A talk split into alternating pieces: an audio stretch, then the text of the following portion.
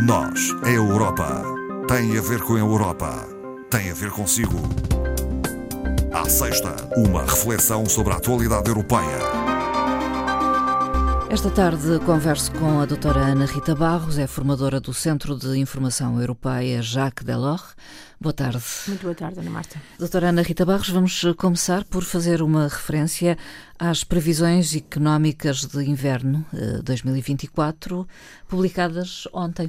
Portanto, as previsões económicas de inverno são uh, previsões intercalares, menos exaustivas e menos aprofundadas do que as de primavera e outono.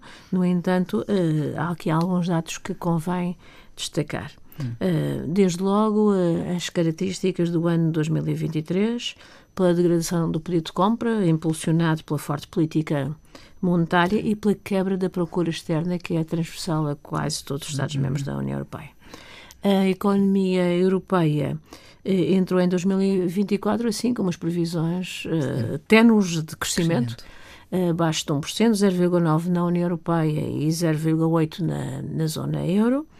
Uh, as previsões de crescimento da economia para ultrapassar 1% é só em 2025. Sim.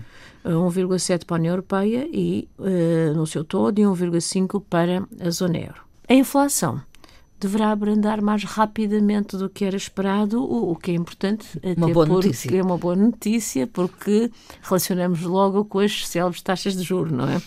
Um, eh, os valores da inflação situam-se em 2,7% em 2024, segundo as previsões, e em 2,2%, ainda um, ligeiramente acima uh, do, do objetivo traçado pelo Banco Central Europeu em 2025. Uh, em 2024, as previsões uh, rondam os 3% para a inflação no todo da União Europeia. Uh, em relação à economia portuguesa? a economia que... portuguesa teve um comportamento ligeiramente melhor uhum. do que a europeia. Embora com um segundo semestre com uma com uma tendência inferior à do primeiro, a economia portuguesa recuperou no último trimestre de 2024 uh, aumentou uh, em termos de consumo, muito pelo sentimento económico transmitido, Sim. de alguma confiança, e pelo crescimento do, do emprego. Uh, o crescimento em 2023 foi de 2,3%, portanto mais baixo do que 2022, uh, muito apoiado exatamente no consumo, consumo. Na, no crescimento do emprego e no investimento. Investimento que é transversal também a todos os países, impulsionado hum. pelo mecanismo de recuperação e resiliência no plano, sim, no PRR, PRR. não é? Uh, no entanto, as exportações líquidas portuguesas desceram face ao ano anterior. Uma diminuição do turismo e uma diminuição das exportações para países terceiros. Uh, a estimativa é também de crescimento moderado em 2024. 24 eh, mas um crescimento acima de 1%, 1,2% em 2024, 1,8% em 2025. A inflação portuguesa deverá baixar. Hum. Essa sim, uh, ficará em 2024, segundo as estimativas, em 2,3% e baixará dos 2% em 2025. Claro que é comparado com os preços anteriores, Sim. não é que os preços vão baixar. É o crescimento em relação ao que já estava em 2023, é um período homólogo. Uh, as previsões, estas previsões são, no entanto, envoltas em alguma, alguma incerteza. Uh, devido às tensões políticas uh, no Médio Oriente e devido também às perturbações de transporte no Mar Vermelho, que podem honorar, devido aos seus estrangulamentos, o preço dos produtos que são transportados para a Europa, que poderá ter consequências nestas previsões. Um outro tema tem a ver com a Ucrânia e ainda o conflito uh, Rússia-Ucrânia, que está praticamente uh, completar dois anos. Há que falar de reconstrução, ainda que o conflito se mantenha no terreno. É, apesar do objetivo primordial ser a paz, uh, os intervenientes e as instituições internacionais falam no dia seguinte, ou seja, uhum. o, o, dia da reconstrução. Uh, o Banco Mundial associou-se à Comissão Europeia e ao governo ucraniano e divulgou um relatório esta semana onde diz que, segundo as suas previsões, são necessários 447 mil milhões de euros para reconstruir uhum. a Ucrânia. Um, este valor muito elevado. Muito elevado. Muito elevado. Este valor é para uma década da reconstrução, um valor estimado, uh, e é superior em, em 20% ao que tinha sido divulgado há um ano esta parte. Uhum. Um, o relatório uh, diz que, em termos atuais, para o seu funcionamento, a Ucrânia precisa de 15 mil milhões de euros por ano e que a ajuda da União Europeia é manifestamente insuficiente para estes gastos.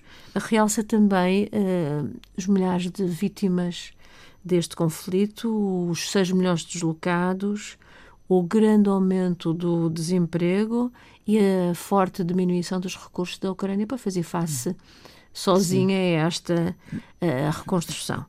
As estimativas do Banco Mundial indicam para uma distribuição de custos de reconstrução que são fundamentalmente uh, para a habitação, 17% para a habitação, Uh, revitalização do comércio e da indústria, algumas completamente destruídas, 14%, Sim. a agricultura também, com peso de 12%, a energia, uh, a proteção social, que vai ter que ser muita, e também os perigos inerentes aos explosivos que se encontram no Sim, terreno. No Portanto, terreno. só essa intervenção também tem uns custos elevados. Portanto, muitos domínios de, de intervenção na reconstrução, como nós podemos imaginar. E o Banco Mundial refere, e portanto, e os parceiros deste relatório, que sem a ajuda internacional isto não será possível. Tem que haver empenho de.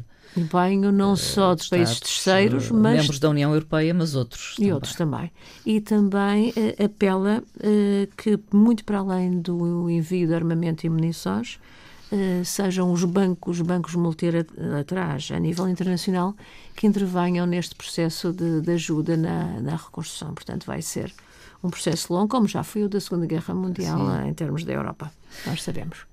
Foi um pouco decorrente deste conflito Rússia-Ucrânia que se falou, ou que se passou a falar muito, de orçamentos de defesa. E, é. e, e nesta última semana, ainda mais, uma vez que Donald Trump proferiu declarações eh, que, no mínimo, nos espantaram. Eh, o que é certo é que os países, enfim, eh, deixaram a defesa. Já para não dizer o exército, porque alguns Sim. nem sequer o têm, mas deixaram a defesa um pouco adormecida, Sim, digamos assim. Abandonada quase nas anos. últimas décadas. E não cumpriram as suas, os seus compromissos orçamentais com a Aliança Atlântica. O objetivo da NATO, que está fixado já há algum tempo, é de 2% do produto interno bruto de cada Estado que é membro da, da NATO. Alguns não o cumprem. No entanto, há um dado que é relevante.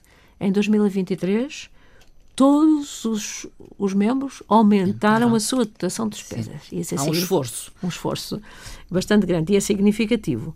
E quem aumentou mais? Hum, os países europeus que estão na zona muito próxima do conflito, hum. ou seja, na fronteira externa da União Europeia de Leste. Podemos dizer que se sentem ameaçados, preocupados, preocupados. em, em, proteger, portanto, o, o, seu Estado, não é? E, e em dotar o próprio país de um, de um, esforço em termos de defesa, não é? É isso que está. É uma questão de segurança também do, do, da, da, União Europeia e dos seus cidadãos, porque a política de defesa não é uma política que seja da responsabilidade nem da competência da União Europeia, é de cada Estado-membro. E, portanto, todos os esforços aqui congregados são importantes. Uh, embora muitos ainda não estejam na. No tal valor dos 2%, 2% do, PIB, do PIB, é de realçar uh, o caso da Polónia com maior acréscimo e atingiu este ano 2023 3,9% do seu PIB, bastante significativo. Uhum. Uh, além da Polónia, os países do leste europeu, os Balcãs, uhum. a Hungria, a Finlândia e também a Grécia. A Grécia, uma dotação orçamental em 2023 que ultrapassou largamente os 2%, fixou-se em 3,01%. Preciso uhum. ver que a Grécia está ali na zona de conflito, muito perto da Turquia, os seus inimigos de, de sempre, não é? Uh, embora a Turquia seja sim, membro sim. da NATO, mas também a, a defesa uh, pela parte que diz respeito às migrações. Eu penso que também está aqui uh, a pesar. Portugal não atingiu ainda a meta de 2%, fixou-se em 1,4% em 2023, no entanto, vai no sentido uh, ascendente.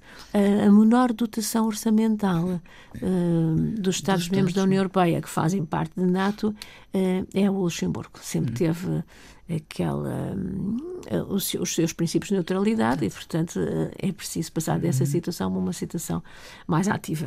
A Comissão Europeia lançou uma consulta pública sobre embalagens alimentares. Exatamente. Essa consulta pública dará origem a um projeto a ser apresentado pela eh, Comissão que pretende eliminar progressivamente um produto químico designado por bisfenol A em contacto com alimentos. Hum. Ora, este produto uh, iniciou a sua aplicação na indústria uh, nos anos 60.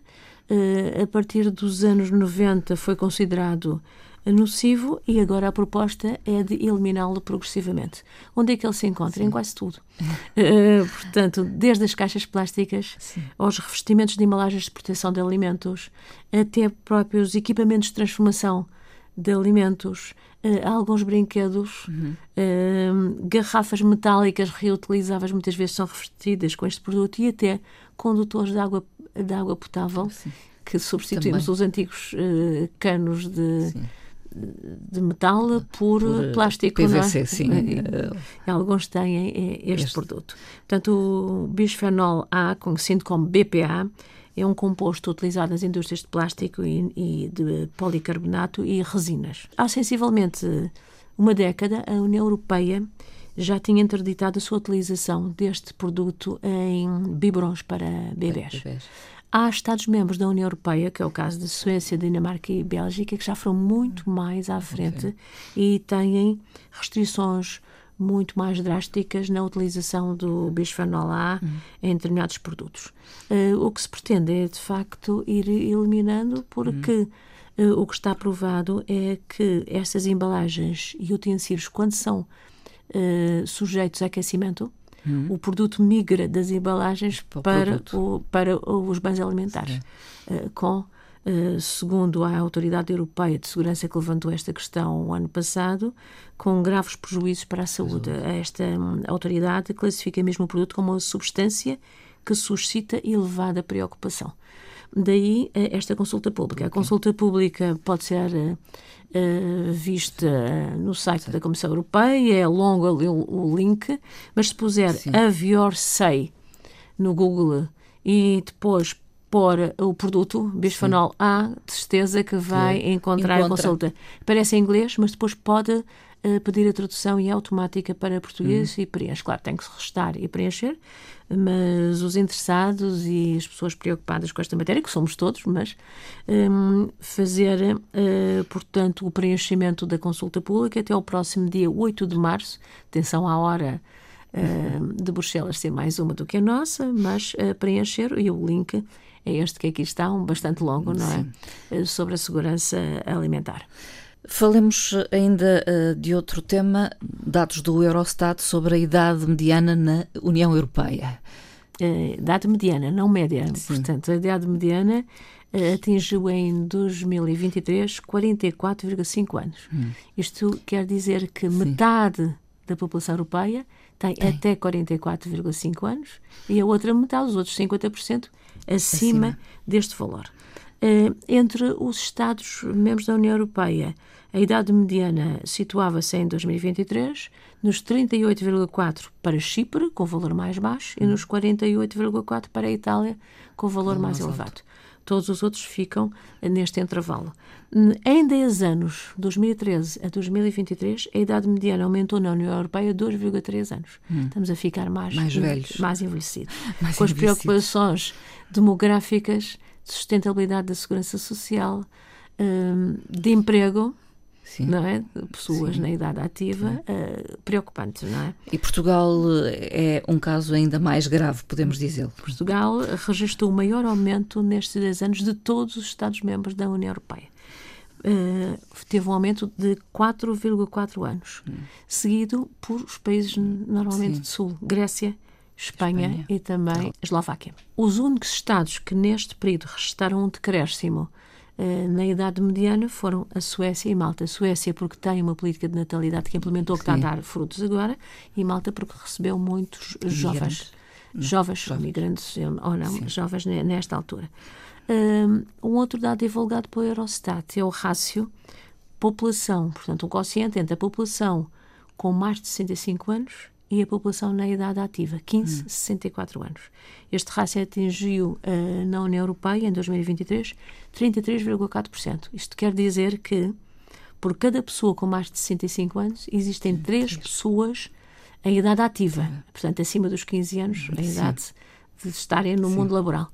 Uh, no caso português, uh, este Isso rácio é mais elevado, é 38%, ou seja, por cada um com mais de 65, existem só 2,6 na idade ativa. Uh, os valores mais baixos restaram-se no Luxemburgo, muita população é, é, jovem para o Luxemburgo, e na Irlanda. Hum. Portanto, com 21,5 e 23,2 respectivamente. Portanto, uma atenção às questões uh, demográficas e os gastos que têm com o envelhecimento é Sim. ótimo, vivemos mais, mais, mas tem muitos gastos nem sempre associados. Melhor. Mas nem é sempre verdade. melhor. E o que queremos é, é viver mais, e bem. A finalizar, doutora Ana Rita Barros, um comentário, é isso? Um comentário sobre uh, os 50 anos da Agência Internacional de Energia. A Agência Internacional de Energia foi uh, constituída em 1974 na sequência da crise petrolífera de 1973, que nós, eu pelo menos, uh, lembro-me perfeitamente. Uh, preciso ver que isto, em termos de energia, não evoluiu a cooperação uh, como nós esperávamos, uh, nós, cidadãos normais. só apenas há dois anos, na sequência do conflito, conflito, é que os membros da Agência Internacional adquiriram conjuntamente energia pela primeira vez. Portanto, 48 hum. anos depois, depois. da Constituição.